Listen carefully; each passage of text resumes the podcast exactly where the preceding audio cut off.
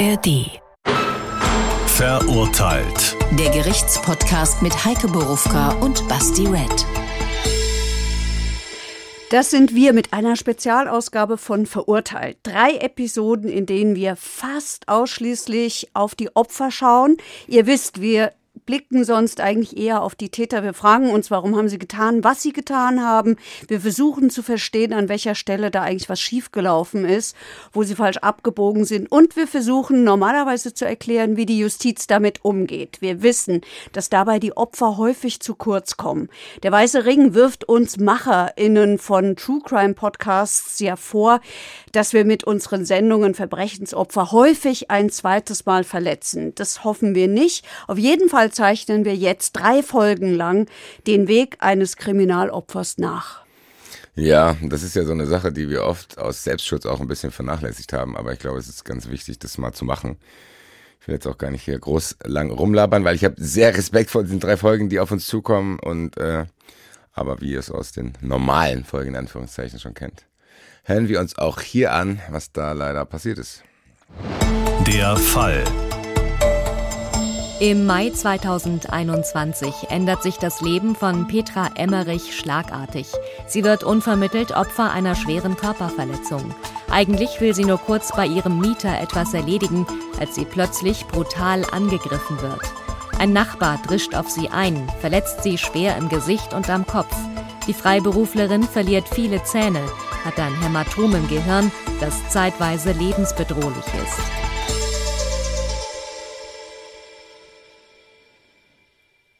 Ja. Gehen wir mal ein bisschen in die Chronologie rein. Diese Folgen sind ja nicht so lange, dass wir jetzt hier ausführlich diskutieren können, sondern ich würde eigentlich gerne wissen, äh, was und warum das genau passiert ist.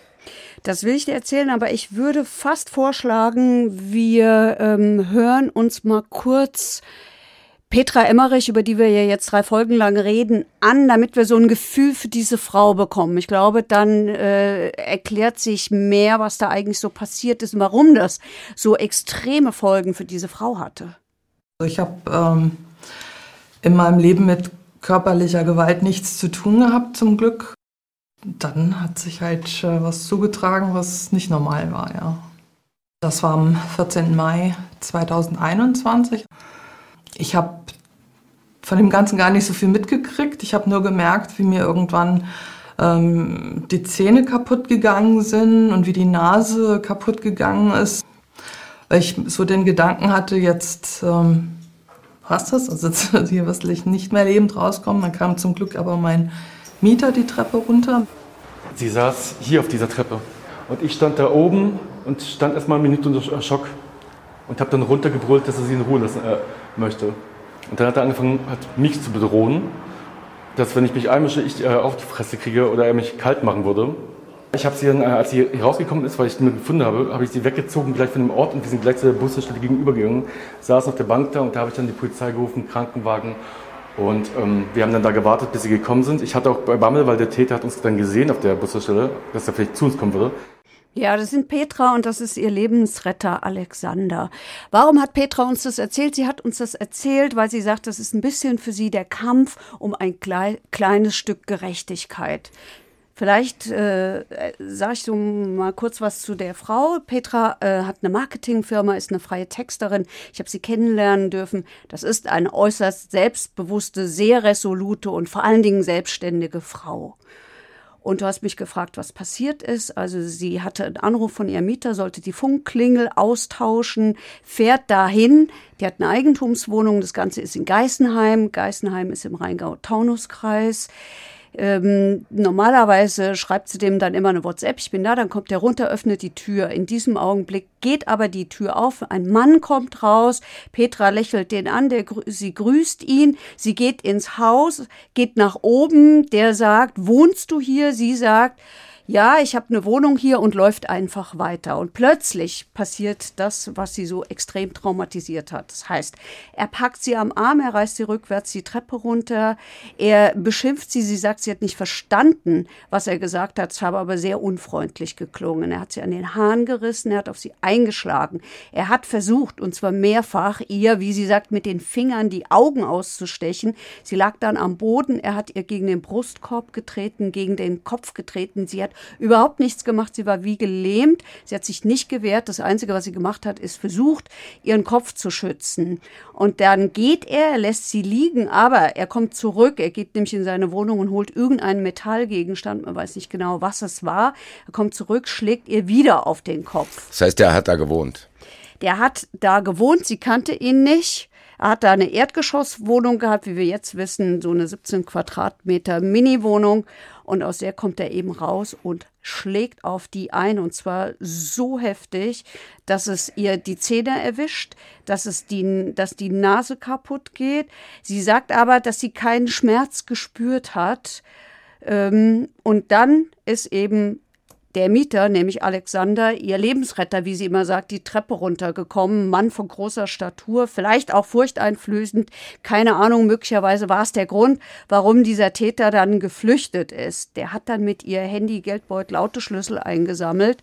Also daran sieht man, das war kein Raub. Ja, aber man kann auch überhaupt nicht sagen, was das sonst war weil das hat ja überhaupt keine Vorstory gehabt. Die kannte den nicht, die hat keine Angst vor dem gehabt, die hat gedacht, was ist denn das für ein Typ? Und wenn du dich da reinversetzt, das ist ja kaum auszuhalten. Wir kennen das von vielen anderen Fällen. Normalerweise ist irgendeine Story immer da. So, dann gibt es irgendeine Beziehung, dann geht es um Raub. Also irgendwas, wo du sagst, okay, in dem Kontext, in dem man sich da bewegt, hat es einen Grund. Die Geschichte hier ist ja so unvorstellbar, dass wenn wir jetzt hier zum Beispiel theoretisch aus dem Studio rausgehen und dann kloppt dir einfach einer die Fresse ein. Ja. Und du weißt nicht warum. Das stelle ich mir unglaublich schwierig vor. Auch das wieder ein untertriebenes Wort. Und genauso ist es auch. Also sie, sie sagt, sie war komplett unter Schock. Sie wollte eigentlich nur weg, wollte raus aus dieser Situation, ist dann zusammen mit Alexander, also hier ihrem Lebensretter und Mieter, vor die Tür gegangen. Da haben sie auch gesehen, wie der Täter nach links geflüchtet ist. Wir haben es ja von Alexander eben auch kurz in dem Ton äh, gehört. Sie sind zur Bushaltestelle gegangen. Er hat gesagt, hier setze ich erstmal hin. Die war komplett blutüberströmt. Ich habe Fotos dieser Frau gesehen. Also dieses ganze Gesicht ist blutig und und kaputt, richtig kaputt. Sie sagt, ähm, sie hat schon gemerkt, äh, dass die Nase gebrochen ist. Mehr hätte sie aber nicht gemerkt. Die haben dann Polizeikrankenwagen gerufen, die seien auch ziemlich schnell da gewesen. Und dann ist dieser Typ zurückgekommen. Während sie da an dieser Bushaltestelle sitzen, kommt er zurück. Sie zeigen der Polizei hier, das ist ja so, ungefähr muss es gewesen sein. Die Polizei nimmt ihn auch fest. Der macht verworrene Angaben. Das passt ja zu dem, was dein Eindruck auch von ihm ist. Und ähm, ist renitent. Die Polizei wendet dann Pfefferspray an, nimmt ihn mit in Gewahrsam. Auch da ähm, rastet er aus und schlägt einen Polizisten mit dem Ellenbogen gegen die Nase beim Versuch, ihm Blut abzunehmen, weil man eben gucken wollte, hat er irgendwelche Drogen genommen, Alkohol, was, was ist da eigentlich im Spiel? Das ist schon krass dass der Körper dann trotzdem so einen Schutzmechanismus hat, dass er dieses Schmerzdinger nicht weiterleitet. Wahnsinn, ne? Dass du einfach gar nichts merkst. Aber für sie schockierend war halt, dass sie sich auch nicht gewehrt hat. Sie hat halt auch nichts gemacht. Ehrlich gesagt habe ich mich fast nicht getraut, das zu fragen. Aber hat sie irgendwie, keine Ahnung, probiert, ihn an den Haaren zu ziehen oder gar irgendwie nichts. Sie zu sagt beißen oder? Gar nichts. Sie wäre wie in Schockstarre gewesen und hat nichts getan. Sie hat nicht gebissen, sie hat nicht gekratzt, sie hat nicht geschlagen. Das Einzige, was sie offensichtlich gemacht hat, ist ihren Kopf geschützt. Und scheinbar kommt der Typ ja dann auch wieder und du musst ja eigentlich auch wieder Angst haben. So, also es ist ja, ich weiß nicht, ich bin gespannt, wie es weitergeht. Also der Krankenwagen hat sie ins Krankenhaus gebracht. Er hat sie in die Augenklinik gebracht, weil sie eine Verletzung am Auge hatte und zwar einen tiefen Cut äh, unterm linken Auge bis runter zum Jochbein, also richtig ordentlich. Und das war, ich sage bewusst, offensichtlich die schlimmste Verletzung, die sie hatte. Das ist der Grund, weshalb sie in eine Augenklinik gekommen ist. Ähm, sie hat wohl äh, mindestens einen Schlag auf dieses Auge bekommen. Es war, äh, bestand Gefahr für die Netzhaut. Die hatten große Angst, dass sie erblindet. Sie hat dann nach anderthalb Stunden in der Notaufnahme, ist sie gleich operiert worden an diesem Auge. Ja, und dann hat man geguckt, was hat sie noch für Verletzungen. Also, ich zitiere sie mal, ihr sind die Backenzähne rausgebröselt. Also der hat die so zerschlagen, der ganze Kiefer war hin. Und, und die Zähne sind dann, das kann ich schon mal vorwegnehmen, im Laufe der Zeit sind die da nach und nach rausgefallen. Und was man auch gesehen hat, weil du ja gefragt hast, hat die sich nicht gewehrt? Ja, offensichtlich, also in ihrer Erinnerung war sie in Schockstarre und hat irgendwie gar nichts gemacht. Aber ich glaube, äh, das Schlimme für sie war, dass äh, einmal diese Schockstarre und dann, wie sie sagt, dass sie völlig geschockt jetzt im Krankenhaus liegt. Und dann erst, hat sie erzählt, sind die Schmerzen gekommen. Ja, das habe ich befürchtet. Und erstmal war sie mit den körperlichen Schmerzen beschäftigt. Wobei sie sehr, sehr schnell reagiert hat. Sie hat noch im Krankenhaus reagiert, hat dort gefragt, hier habt ihr sowas wie einen sozialen Dienst, habt ihr eine psychologische Anlaufstelle. Jetzt dürfen wir nicht vergessen, das Ganze ist passiert im Mai 2021. Das war Corona. Hochphase. Das, und sie lag in einem Krankenhaus, in dem die wirklich schweren Corona-Fälle behandelt worden sind. Das heißt, da war auch keine Zeit für sowas, ja. Da war keine Zeit und es hat keine Anlaufstelle gegeben. Dann hat sie gegoogelt, äh, weil ihr eingefallen ist, Mensch, gibt doch sowas wie den weißen Ring. Dann hat sie dort sich, äh, dann hat sie dort Kontakt aufgenommen und tatsächlich hat sie dann auch Kontakt gekriegt zu einer Mitarbeiterin. Und sie hat noch im Krankenhaus, das wird später eine Rolle spielen, einen Antrag auf das Opferentschädigungsgesetz ähm, ausgefüllt. Was ist das für ein Gesetz? Das Opferentschädigungsgesetz sagt, wer auf dem, ich zitiere, Hoheitsgebiet der Bundesrepublik Deutschland Opfer einer vorsätzlichen Gewalttat wird und dadurch eine gesundheitliche Schädigung erleidet, der kann einen Anspruch auf Opferentschädigung geltend machen. Gilt auch für Hinterbliebene und so weiter. Also sie haben ja keine Hinterbliebenen. Ähm, das heißt Kriegsgeld vom Staat, unabhängig davon, was. Naja, ich glaube, man kann sich das wie so eine Art Schmerzensgeld vorstellen, genau vom Staat ähm, sozusagen als Entschädigung, so ein bisschen als Wiedergutmachung für das Leid, das du erfahren hast, für das du ja nichts kannst. Das ist ja, ist das bekannt, weil das, ich habe das noch nie gehört. Ich habe immer gedacht, ich kriege das dann halt von demjenigen, der mir das antut. Ja, ich glaube, das ist ein Problem äh, generell, dass es nicht bekannt ist, dass es sowas gibt. Und ja, also sie ist, weiß ich jetzt nicht genau, ob sie vom Weißen Ring darauf hingewiesen worden ist. Ich gehe mal stark davon aus, die wissen sowas natürlich und weisen die Leute immer sofort darauf hin. Aber da gehört halt der Schritt davor dazu, den sie gemacht hat, nämlich such dir Hilfe. Also sie sagt, ich lag da im Krankenhaus, ich habe sofort gemerkt, das kriege ich hier nicht alleine hin. Sondern da brauche ich jemand, der mir helfen kann. Ähm, gut, das heißt, um jetzt hier mal wieder die Struktur aus unseren äh, Folgen reinzubringen, chronologisch sind wir jetzt quasi in dem Moment, wo sie im Krankenhaus liegt und gerade rafft, ach du lieber Himmel, was ist hier eigentlich passiert? Ja, und ach du lieber Himmel, ich habe nicht nur körperliche äh, Verletzungen erlitten, ich glaube, das ist mehr. Das hat sie sehr schnell verstanden.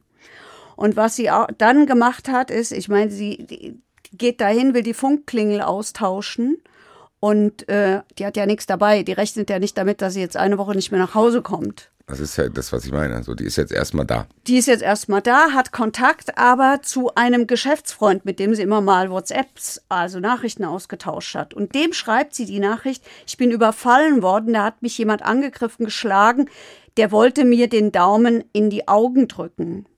Das hat sie ihrem Geschäftspartner und Freund äh, Matthias geschrieben. Also das ist gar nicht so ein persönlicher Freund von ihm gewesen. Die hatten halt äh, beruflichen Kontakt. Und der denkt, was ist das denn? Ist das ein Witz oder was? Also später hat er dann von einer obskuren Nachricht gesprochen und hat ihr geschrieben, hier verwendet man nicht so ein krasses Bild. Und dann schickt sie ihm ein Foto von ihrem blutigen Kopf und er so, kann ich dir helfen? Ja, er konnte helfen. Er hat ihr dann eine Tasche gepackt mit allem, was er bei sich zu Hause gefunden hat, was er glaubt, was ihr passen könnte. Und hat diese Tasche im Krankenhaus abgegeben, weil Corona war, ist er nicht reingekommen. Und hat sich dann den Schlüssel geben lassen, weil das Auto stand ja immer noch am Tatort, musste auch weg. Ne? Also da, der hat sich darum gekümmert. Der hat sich auch einen Wohnungsschlüssel von der Nachbarin besorgt, weil die Frau hat Katzen zwei eigene und zwei äh, Besuchskatzen, die häufig vorbeikommen. Und die Katzen mussten natürlich auch versorgt werden, plus ihr Pferd. Also auch darum hat der sich gekümmert. Ich muss trotzdem fragen, warum ist er der engste Kontakt? Weil ihre Freunde nicht hier leben. Weil sie lange Zeit in München gelebt hat, ihr Freundeskreis in dort ist, weil sie noch eine Schwester hat, die aber auch nicht im Rhein-Main-Gebiet wohnt und ähm, weil der ehrlich gesagt gerade geschrieben hat. Okay, es war Zufall. Es war Zufall. Es war Zufall. Sie hat später dann schon erfahren, dass sich die engen Freunde zum Teil zurückgezogen haben. Sie sagt, weil sie, weil die offensichtlich auch mit der Situation nicht äh, zurechtgekommen ist. Aber Matthias konnte damit Also umgehen. Freunde haben sich von ihr zurückgezogen, weil Ja. die in die Schnauze bekommen hat. Ja. Warum? Ihre Erklärung ist, die, die konnten, die sind damit nicht klargekommen. Hä? Ja. Man kann es auch ein bisschen verwerflich nennen, würde ich sagen. Weiß ich nicht mal, ich finde es sehr merkwürdig, Oder merkwürdig, ja. Das ist das dass freundlichere Wort. wirkliche dafür. Freunde dann waren. Ja. Also sie hat dann, sie, sie wollte unbedingt nach Hause und nach einer Woche, äh, kann man ja verstehen, hat sie dieses Krankenhaus verlassen. Und da war wieder Matthias zur Stelle. Matthias hat gesagt, ich bleib bei dir, du kannst hier nicht alleine bleiben. Jetzt muss man dazu wissen, ich war auch dort. Äh, Petra wohnt in einer Erdgeschosswohnung direkt am Waldrand. Auch noch. Also, und, das ist ganz wichtig, sie wusste, der Täter läuft frei rum, Warum? weil äh, die Justiz gesagt hat, wir haben keinen Haftgrund für den. Wie, Der hat einen festen Wohnsitz, es gibt keine Wiederholungsgefahr. Ja, ja. Es ist, Ich stelle die Frage nicht, weil es passt thematisch nicht rein, aber es beklemmt mich. ja, natürlich beklemmt es ein. Was glaubst du, wie es dieser armen Frau ging? Das wäre Die die, das nächste weiß, Aussage ja. gewesen, die ich dann hochgerechnet Ja. hätte, weil wenn es Ja. mich schon beklemmt, will ich nicht wissen, was das mit ihr macht, am Waldrand zu leben. Dann, Ja. ach Leute, das macht mich auch schon wieder. Was kein Haftgrund. Egal, weiter. Sorry. So, also er läuft rum, deswegen hat auch Matthias gesagt, ich bleib dort. Geplant Der war. läuft rum, ich fasse es nicht. Mhm. Der hat offensichtlich hätte er die auch töten können. Ja. So, wenn du so einen Zahn falsch reinbretterst, dann landet der irgendwo, wo er nicht hin soll und dann bist du tot. Naja, wenn du die ganze Zeit aufs Gesicht einschlägst, offensichtlich in den Brustkorb trittst, auch Ja. das äh, würde ich laienhaft oder nach meiner Gerichtserfahrung als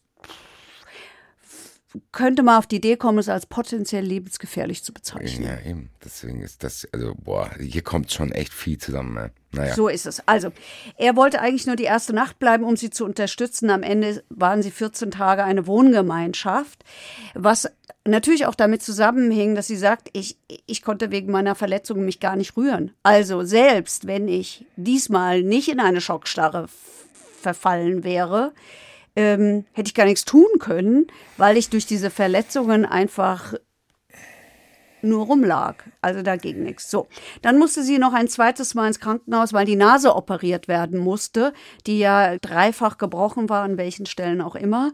Äh, Die war aber zunächst so geschwollen, dass sie nicht gleich operiert werden konnte. Deswegen ist sie noch mal hin. Jetzt, das Ganze ist im Mai passiert, jetzt sind wir im Juli. Im Juli stellt sie fest, hm, ich habe irgendwie immer Konzentrationsprobleme und geht zu einem Neuropsychologen. Äh, hol mich mal kurz ab. Wie weit sind wir jetzt weiter vorangeschritten? Mai ist es passiert, jetzt sind wir im Juli. Oh, okay, also jetzt, ja, noch. Jetzt sind wir im Juli. Okay. Also wir, ich bin jetzt gesprungen. Äh, Jetzt sind wir im Juli. Im Juli geht sie zu einem Neuropsychologen, weil sie fest, weil sie festgestellt hat, boah, ich habe irgendwie immer Konzentrationsprobleme. Und sie sagt, ich will wissen, äh, sind das psychische Folgen oder sind das physische Folgen? Ist da in meinem Kopf irgendwas passiert? Der Neuropsychologe überweist sie zum Radiologen, da geht sie hin.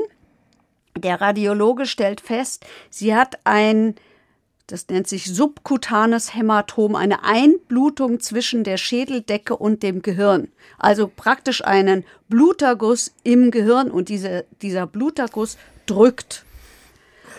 So, und der Radiologe sagt, äh, sie gehen überhaupt gar nicht mehr nach Hause, wir holen jetzt den Krankenwagen. Dann kommt sie ein drittes Mal ins Krankenhaus. Dann kommt sie ein drittes Mal Ohne dass sie damit rechnen konnte. ohne dass sie damit rechnen konnte. Im Krankenhaus sagen sie ihr, hier, wir müssen dir sofort den Schädel aufbohren, um diese Blutung zu stoppen. Und da sagt sie, nee, stopp, machen wir nicht, weil ich renne da jetzt drei Monate mit rum. Das ist jetzt ein wörtliches Zitat, so hat sie es gesagt. Ähm, Erstmal lass mal klären, ob diese Blutung neu ist. Und dann sagt sie, ich gehe hier auf eigene Gefahr nach Hause. Dann dann muss sie regelmäßig ins MRT nach Frankfurt in die Universitäts, ins Universitätsklinikum. Wieder ist Matthias zur Stelle, der einstige Geschäftsfreund und mittlerweile weiß ich nicht, ob es der beste Freund geworden ist, aber wirklich ein enger Freund. Der fährt sie da regelmäßig hin und es wird regelmäßig geguckt und jetzt ähm, ist klar, das, Ding, das war lebensbedrohlich, weil das hätte einen Schlaganfall, einen epileptischen Anfall oder weiß der Teufel auslösen können. Aber sie hat äh, wirklich Glück und sie hat sich, glaube ich, auch fürs Richtige entschieden, nämlich nicht den Schädel aufbohren zu lassen. Sie sagt, sie hätte das nicht gemacht, weil sie Angst davor hatte, dass sie dann noch mehr Probleme hinterher hat, dass noch mehr dazu kommt, als ja ohnehin schon jetzt äh, da war. Ich kann und will mir das fast nicht vorstellen, wie es dieser Frau geht, weil am Ende ist nicht nur die Tat, sondern dieser Rattenschwanz jetzt. Du musst da mit Leuten reden, da musst du dafür sorgen, dass du richtig behandelt wirst, da musst du das, weißt du, da, da schenkt dir ja niemand was. Ja, so ist es auch. Boah. Ja, so ist es auch. Ich such dir für Folge 2 und 3 jemand anders, ich hab keinen Bock mehr. Geht leider nicht, geht leider fertig, nicht. Wir ja. sind Team, wir müssen hier zusammenbleiben und wir gehen, durch, wir gehen auch durch alles zusammen durch. Also, ich kann dich insofern beruhigen, dass diese Blutung zurückgegangen ist. Die ist zurückgegangen. Ähm, also hat sie da ein richtiges Gespür gehabt. Da hat sie das richtige nicht Gespür sich operieren gehabt, zu lassen. sich nicht operieren zu lassen. Sie hatte sie aber schon lange genug, sodass das Folgen hat, nämlich neurologische und kognitive Störungen. Also da kommen wir in äh, Episode 2 noch ein bisschen genauer zu. Jetzt haben wir erstmal vor allen Dingen uns mit den körperlichen Folgen und was da überhaupt passiert ist, beschäftigt. Aber was sie natürlich sehr schnell, das hat sie ja schon am Anfang gemerkt, boah, da kommen psychische Probleme auf mich zu. So, und jetzt hat sie dieses Problem. Woher einen Platz für eine Therapie nehmen, ist sowieso schon schwierig. Ähm, und in diesem Fall ist eine Traumatherapie notwendig. Und die Plätze sind rar. Und sie sind noch rarer, weil wir ja mitten in Corona sind. Und das nächste Problem ist, sie lebt alleine in ihrer Wohnung. Sie hat die Katzen. Ja. Ah ja, gut, aber die Katzen können schlecht für sie einkaufen nee, gehen. Nein, so. das war als zusätzliche Belastung gemeint. Das, so. da, da, muss sich eine drum kümmern. Ja, naja, gut. Also zu Hause kann, ich glaube, um die Katzen, das, das haut einigermaßen hin, sich um die Katzen zu kümmern, aber vieles andere eben nicht. Und Problem drei ist, das haben wir schon angesprochen, äh, der Täter läuft draußen frei rum, Sie sagt, ich weiß, wozu der fähig ist. Äh, der Typ ist eine tickende Zeitbombe. Ehrlich gesagt bin ich immer noch schockiert, dass sie die Meinung scheinbar exklusiv hat. Ja, die hat sie auch noch eine ganze Weile exklusiv. So viel kann ich dazu sagen. Ja, und äh, was das alles wirklich für Folgen und für extrem krasse Auswirkungen äh, für Petra hat, das hört ihr in Folge 2 und vielleicht jetzt schon mal einen ganz kleinen Eindruck davon. Also wenn Sie mich anrufen würden, so privat als Freundin und würden sagen, hey, wir sind heute Abend in Frankfurt, wir gehen da noch was trinken, kommst du vorbei, wird meine Antwort sicher Nein lauten. Ähm, ich gehe nicht abends aus. Ja, also ich bleibe einfach hier. Ich, äh, ich reite auch nicht mehr. Hm, ich fahre auch nicht mehr in Urlaub. Also fast nicht mehr. Erstens kann ich es mir nicht leisten und zweitens ähm, strengt mich schon die Vorstellung an, also aus dem sicheren Haus rauszugehen. Ne? Ja. Ich, ich, bin so wütend, das kannst du dir nicht vorstellen. Ich hoffe, dieser Frau geht es mittlerweile gut. Das werden wir aber, wie gesagt, in den nächsten Folgen wahrscheinlich auch ein bisschen erläutern. Wenn ihr diese Frau kennenlernen wollt, dann hört nicht nur uns. Dann gibt es noch eine fünfteilige Serie in der ARD Mediathek. Findet ihr die? Viele weitere Infos findet ihr in dieser Serie. Sie heißt Opfer aus Zufall. Und jetzt gibt's noch einen Podcast-Tipp. Ich habe mich dazu entschieden, wir bleiben mal beim Thema Opfer. Wenn ihr dazu mehr hören wollt, dann findet ihr in der ARD zum Beispiel den Podcast Gegen Gewalt einmal Opfer, immer Opfer. Und natürlich findet ihr jetzt schon unsere drei Spezialfolgen und sämtliche andere Folgen der vergangenen acht Staffeln von Verurteilt. Verurteilt. Der Gerichtspodcast mit Heike Borufka und Basti Red. Eine Produktion des Hessischen Rundfunks.